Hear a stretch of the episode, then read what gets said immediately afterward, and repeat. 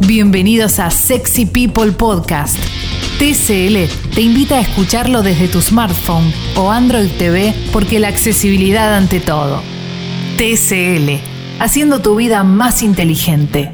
Seguimos haciendo Sexy People.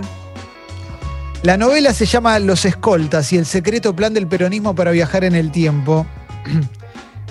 La escribió Eddie Fite y está acá con nosotros. Hola Eddie, buen día, ¿cómo estás? Eh, buenos días, mi querido Clemen. Buenos días a todos el resto del equipo, Alexis, Jess y Tincho. Feliz de estar acá otra vez. Hola, Eddie. Extrañaba, de- Felicitaciones. Gracias. Hola, Eddie. Nos extrañaba Sí. mucho. Eddie Eh, tiene una casaca espectacular. No, impresionante. La casaca del Arsenal, después la La van a poder ver porque Arsenal, estamos nueva. grabando. Esto es un tremendo.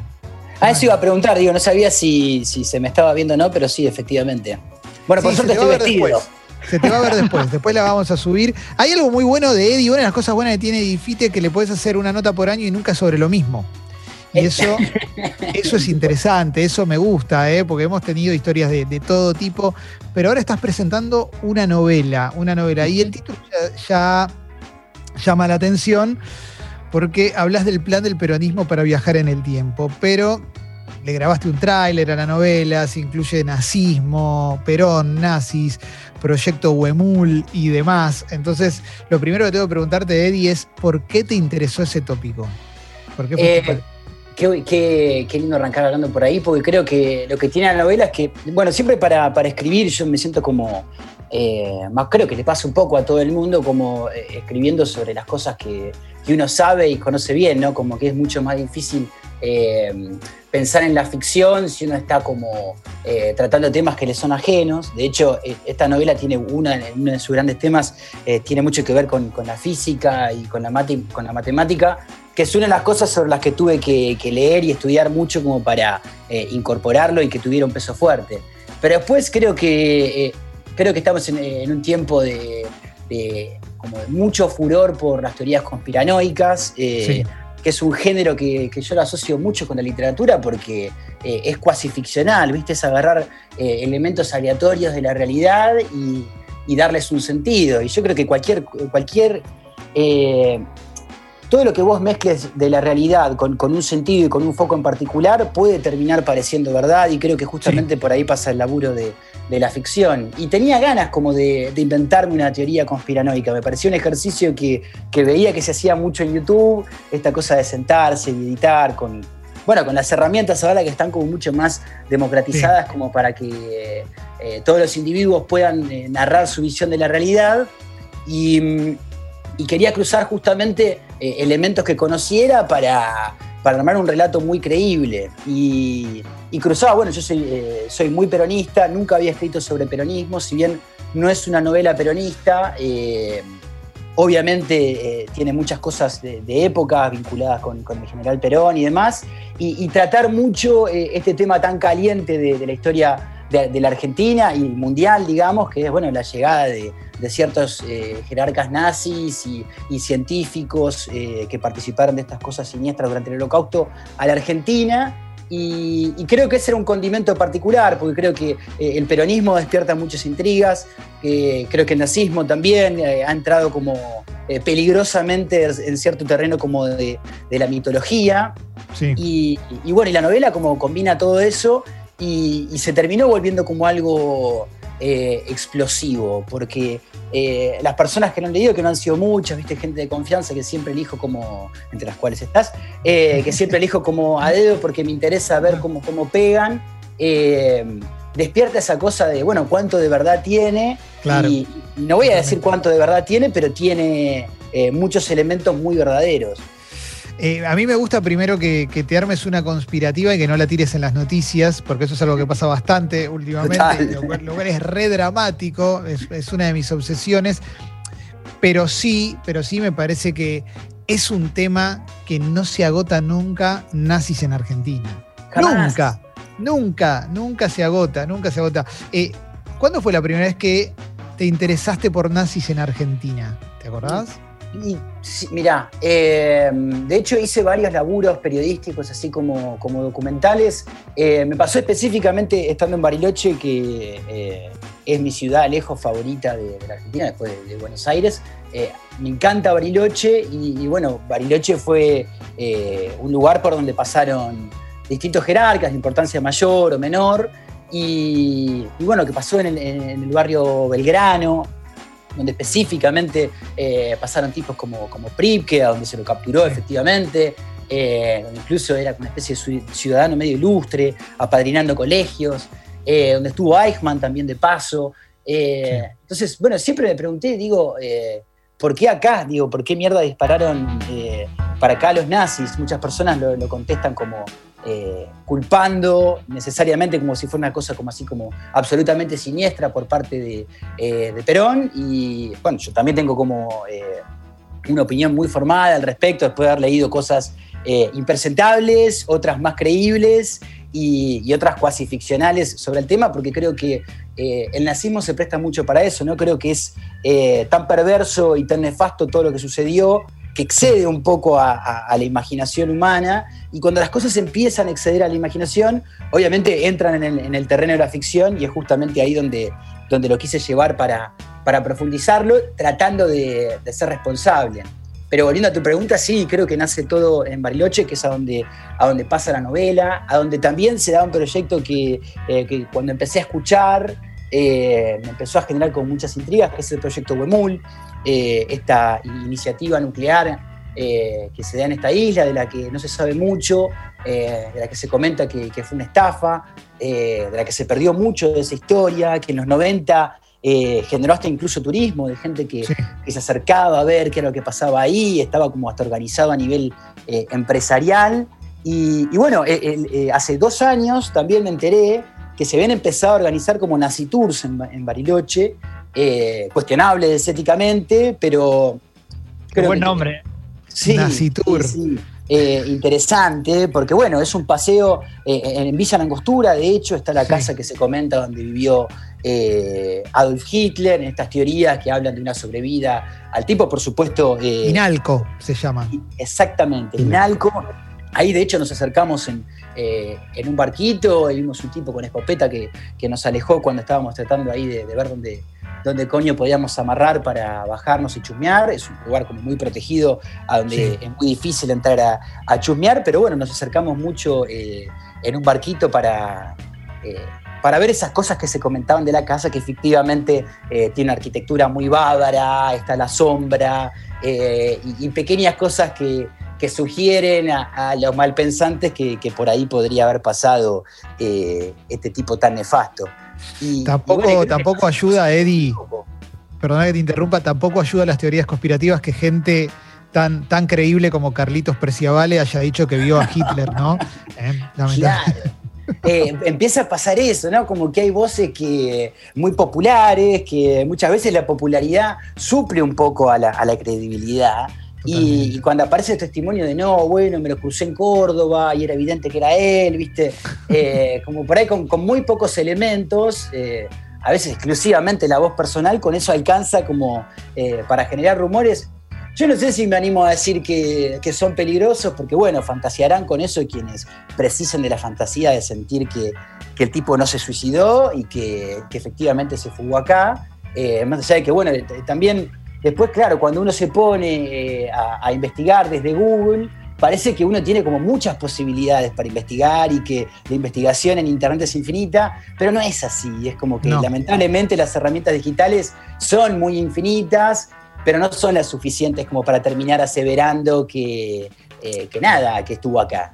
Y que no, de hecho, las investigaciones más completas que hay son las que hizo Uki Goñi, que tiene, hay dos libros dedicados a eso, La auténtica Odessa y Perón y los alemanes. De hecho, la investigación para la auténtica Odessa la tiene el Museo del Holocausto de Washington. O sea, no, no, es, no es una boludez. Y vos cuando hablas con Uki, lo hemos entrevistado muchas veces, y te dice, no, no hay chance, no vino, no vino. Y por otra, la, no venían en un submarino oculto, se entraban por la puerta, digo, estaba todo dado ya desde antes, inclusive desde antes de Perón, porque ya acá fue el acto nazi más grande eh, por afuera de Alemania en 1933, o sea, estaba, estaba, esas imágenes de, Luna Park eh, son, escalofriantes porque son, hasta berlinesas. Parecen, bueno, y efectivamente eh, eh, Argentina durante mucho tiempo, sobre todo en los periodos de entreguerra, fue un lugar donde la, comunidad alemana, por no estigmatizar tampoco a los alemanes para vincularlos estrictamente con, el nazismo, porque más allá del nazismo son un pueblo. Y, efectivamente, si uno va para, Misiones, toda la, región mesopotámica tiene muchas eh, colonias alemanas. Entonces, había ya una relación entre ambos pueblos, el alemán y, el argentino, previo al nazismo. y bueno, donde justamente después, porque el nazismo es un, es un movimiento político que conquista a, una gran mayoría de, los alemanes, incluso los que estaban acá, entonces terminan pasando todas estas cosas que son sugerentes, pero las sugerencias nunca son suficientes como para decir estuvo acá. Y después uno puede encontrar casualidades y cosas que sí, mirá que particular, a la casa de Villa Langostura nunca le da el sol y siempre está la sombra, pero yo no creo que eso sea suficiente como para después terminar diciendo eh, que ahí estuvo el monstruo, ¿viste? No, no, no, totalmente, totalmente. A ver, Jessy había levantado la mano y después y vos también, Ale, después. Vamos primero con Jessy. Hola, Eddie, ¿cómo va? ¿Todo bien? Espectacular. Eh, te quería preguntar por el momento en el que te pones a laburar, cómo es eh, desde el momento en el que por ahí tenés la idea de escribir la novela hasta que lo haces, cómo te pones, cuándo te das cuenta que tenés ya los datos como para arrancar y, también cuando estás cerrando, cuando ya decís, bueno, es momento de cerrarla, no le quiero agregar más nada, ¿cómo vivís todo eso? Eh, yo soy un tipo eh, para nada virtuoso y creo que soy muy técnico de, de, las cosas que aprendí de ver entrevistas de los escritores que me gustaban o de escritoras que eh, soy muy de consumir como entrevistas de, artistas que consumo, digamos, valga, esa redundancia. Y, soy muy técnico, los laburos eh, así como ficcionales, siempre empiezo medio como hasta planilla de Excel, ¿viste? Y digo, bueno, vamos a empezar a cargar los personajes. Entonces, bueno, inventarme el nombre, inventarme el apellido. Eh, después inventarme el look físico, después inventarme características de la vestimenta. después tics o tocs u obsesiones particulares y voy haciendo como listados, como muy cargados de información. Eh, primero como con el elenco sería, ¿no? Como, ya que no hay que elegir actores ni castiñares, eh, me divierte como empezar a imaginar el elenco. Después la locación, digo, empezar a ver los mapas, las calles, eh, a dónde pueden ir a comprar las cosas, qué barcito le gusta tal, cambiarle el nombre, todo como para que quede lo más abstracto posible. Y, y, digo, empezar a armar como todos los ingredientes que después cuando uno piensa la historia, viste, los va metiendo. Bueno, entonces el principal va a ser este. Y, ese ya está armado, para mí ya, eh, ya están hechos carne. Trato como de que, antes de, empezar a, escribir esa historia, ese elenco, ese casting que hago como eh, en mi cabeza ya, ya esté hecho. Y es como un hobby medio pago que tengo de... Después... Eh, este, este, proceso me facilita mucho sentarme a pensar la historia, porque en algún momento soy muy de esperar que, la idea caiga, eh, ¿viste? no de sentarse a, ensayarla, sino como que en algún momento, eh, mayoritariamente estando al pedo, disfrutando del ocio, por decirlo de alguna manera más poética, eh, empiezan a pasar, ¿y por qué esto que había pensado no pueden ser este pibe que se encuentra a, tres científicos en Bariloche y acá están los tres científicos. Entonces ahí eh, empezar a, entrelazar esos ingredientes que había pensado previamente con la idea de, lo que va a pasar. Y, después yo soy muy cabeza también cuando siento que, la historia que, quería contar la conté y está contada. Yo ya le doy un cierre y, y, me baso mucho eh, eh, en apoyarme en personas eh, a las que respeto o admiro. Entonces, che, lee, a ver qué se te ocurre, y después empezar a trabajar sobre las sugerencias. me cuesta mucho releerme, así como me cuesta mucho verme la tele, o me cuesta mucho escuchar mensaje de audio mío en WhatsApp, es como que medio que me, desprecio inmediatamente. De esta forma es como que, bueno, apoyándome en lecturas de otras personas, eh, no tengo que estar tanto trabajando sobre mí, sino sobre lo que ven, sobre lo que hice, entonces es como un poquito más abstracto. Y, bueno, y así se va terminando. En este proceso, de hecho, quise ir un poquito más lejos em, y alejarme por ahí de los círculos de, Mayoritariamente trato de ser amigo de la gente que, admiro, respeto. Me pasa con ustedes incluso. Es como que a la gente que, que le tengo como estima profesional, como que inevitablemente yo que voy medio gitaneando por la vida y soy eh, una persona de andar en lugares, tratando de hacer esto justamente, de estar cerca de, la gente que, respeto y admiro. Eh, en este caso traté de, bueno, nada, de, abordar una persona con la que no, no, encontraba la chance de acercarme, que es Fabián Casas, eh, que me animo a decir que probablemente los escritores argentinos vivos eh, sea el que más leí, y también por ahí el que más me gusta y, el que, y es esa voz a la que recurro. Tengo una lectura muy musical, yo me, gusta cuando, cuando tengo como, cuando estoy triste o por ahí contento, como me gusta apoyarme en escritores o escritoras que, que, me remitan esas sensaciones. Y Fabián es un tipo al que, al que voy muy a menudo porque me hace bien o me hace muy mal leerlo y, quería como someterme a, su examen y posterior a ese examen, ¿viste? Eh, ofrecerle a ver si le interesaba como eh, ayudarme a trabajar lo que había escrito y, creo que fue uno de los procesos más, eh, más allá del creativo que fue re lindo el de la novela, creo que el de trabajar con Fabián fue medio soñado porque es un cerebro que para mí era, si bien los escritores parece que, están como muy abiertos, los artistas en general, parece que están como muy abiertos y que uno tiene como un conocimiento muy íntimo de, eh, la persona que produjo la obra que fuera. Eh, siempre los artistas se esconden algo y, y, fue como una oportunidad para acercarme a eso que desde el lado del lector con Fabián no iba a poder y, fue a aprender muchas cosas también sobre cómo va a ser mi próximo proceso a la hora de, ser claro, como de Está buenísimo, todo lo que estás contando está buenísimo, Eddie, ¿viste? Por, eso nosotros no nos estamos metiendo, pero la verdad que todo esto que decís de buscarlo a Fabián Casas, de laburar con gente que querés, con gente que te, que te despierta admiración, me parece que son procesos que, está buenísimo que quien esté escuchando esta nota los incorpore también, porque, porque es una manera muy linda de entender también un proceso creativo, una manera de manejarse, eh, con, ese tipo de libertad. Si recién prendés la radio es Edifite, eh, que está hablando con nosotros, eh, porque estamos hablando de la novela, la novela que escribió, Los Escoltas y el secreto plan del peronismo para viajar en el tiempo. Es de editorial nudista. Vamos a sumar al Club Sexy People un par de ejemplares también de Los Escoltas. y, y Alessi tenía una pregunta, así que Alessi eh, es tu momento. Hola Eddie, ¿cómo andás? ¿Qué dice la Lesi? ¿Cómo anda? Bien, papá, bien.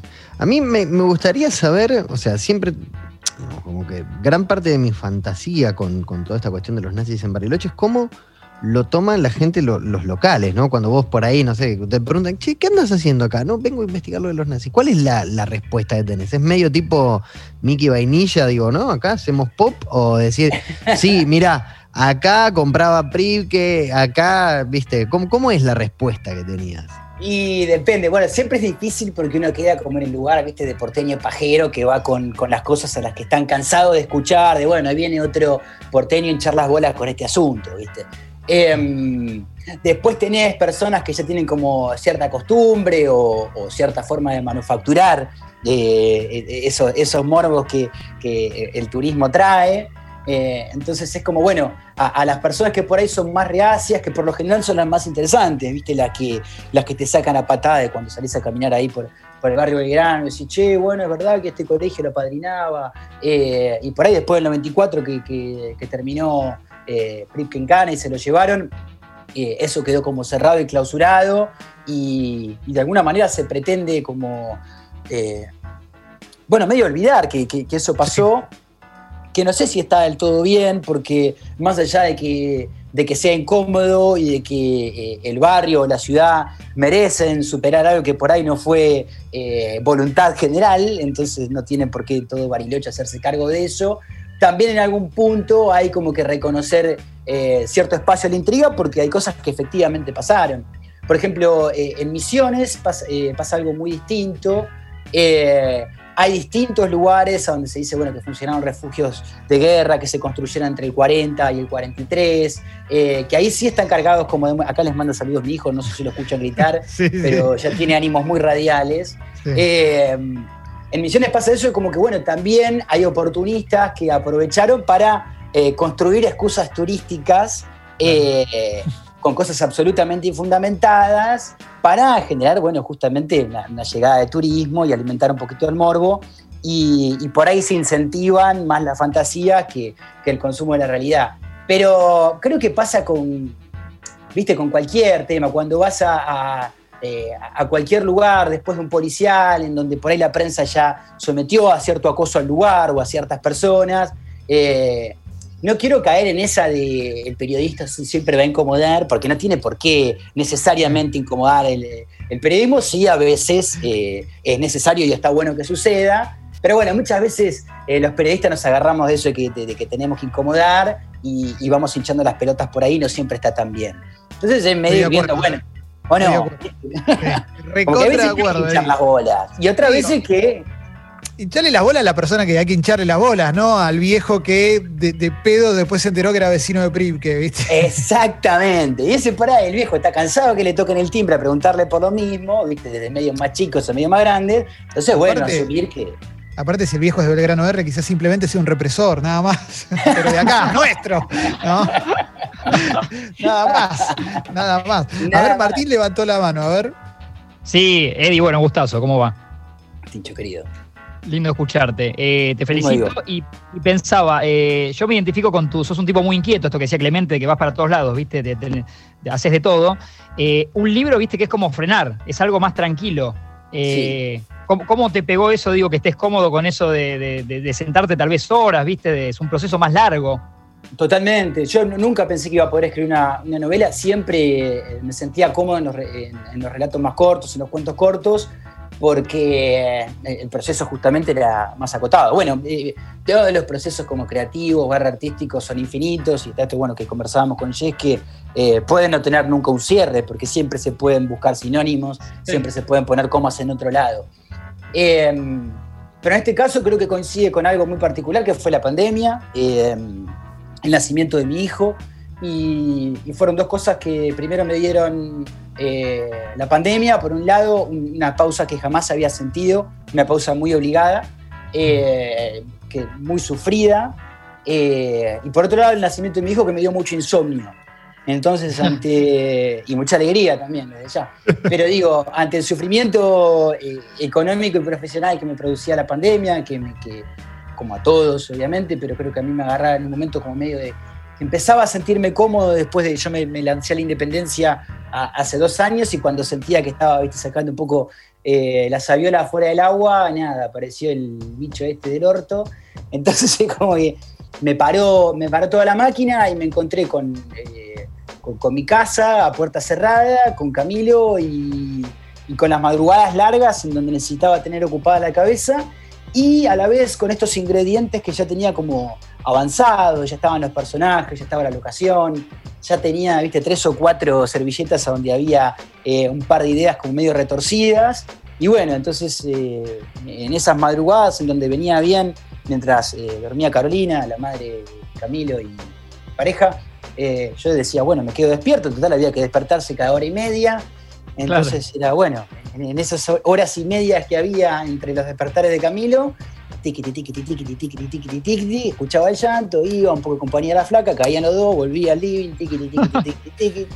Y, y en el fondo encontré como mucha salud mental y, y sentirme productivo, cosa que creo que eh, para todas y todas es algo como valioso y, y da salud sentirse que uno eh, eh, está produciendo, porque bueno, será por el neoliberalismo y, toda, y todas esas cosas, pero bueno, es parte de la naturaleza. Eh, es verdad que toda esta situación de modernidad, hiperconexión, nos, obliga a sentirnos como eh, que, tenemos un, que tenemos que tener como una producción permanente.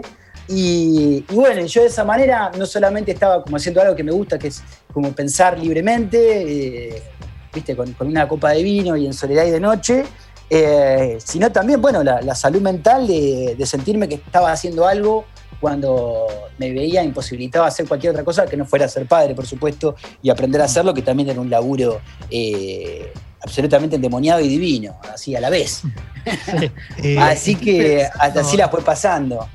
Estoy pensando en las, notas con Eddie fueron, alguna vez hablamos, eh, Eddie nos contó de tener lombriz solitaria ¿eh? y cómo la encontró y todo fue una historia realmente traumática que al día de hoy nos la siguen recordando. ¿eh? Eh, yo no me la olvidé tampoco.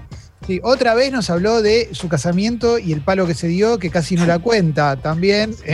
Ahora nos vino a contar sobre una novela que incluye Perón, nazis, viajes en el tiempo, y ya sabemos de qué va a ser la próxima entrevista sobre la cual estamos cruzando los dedos.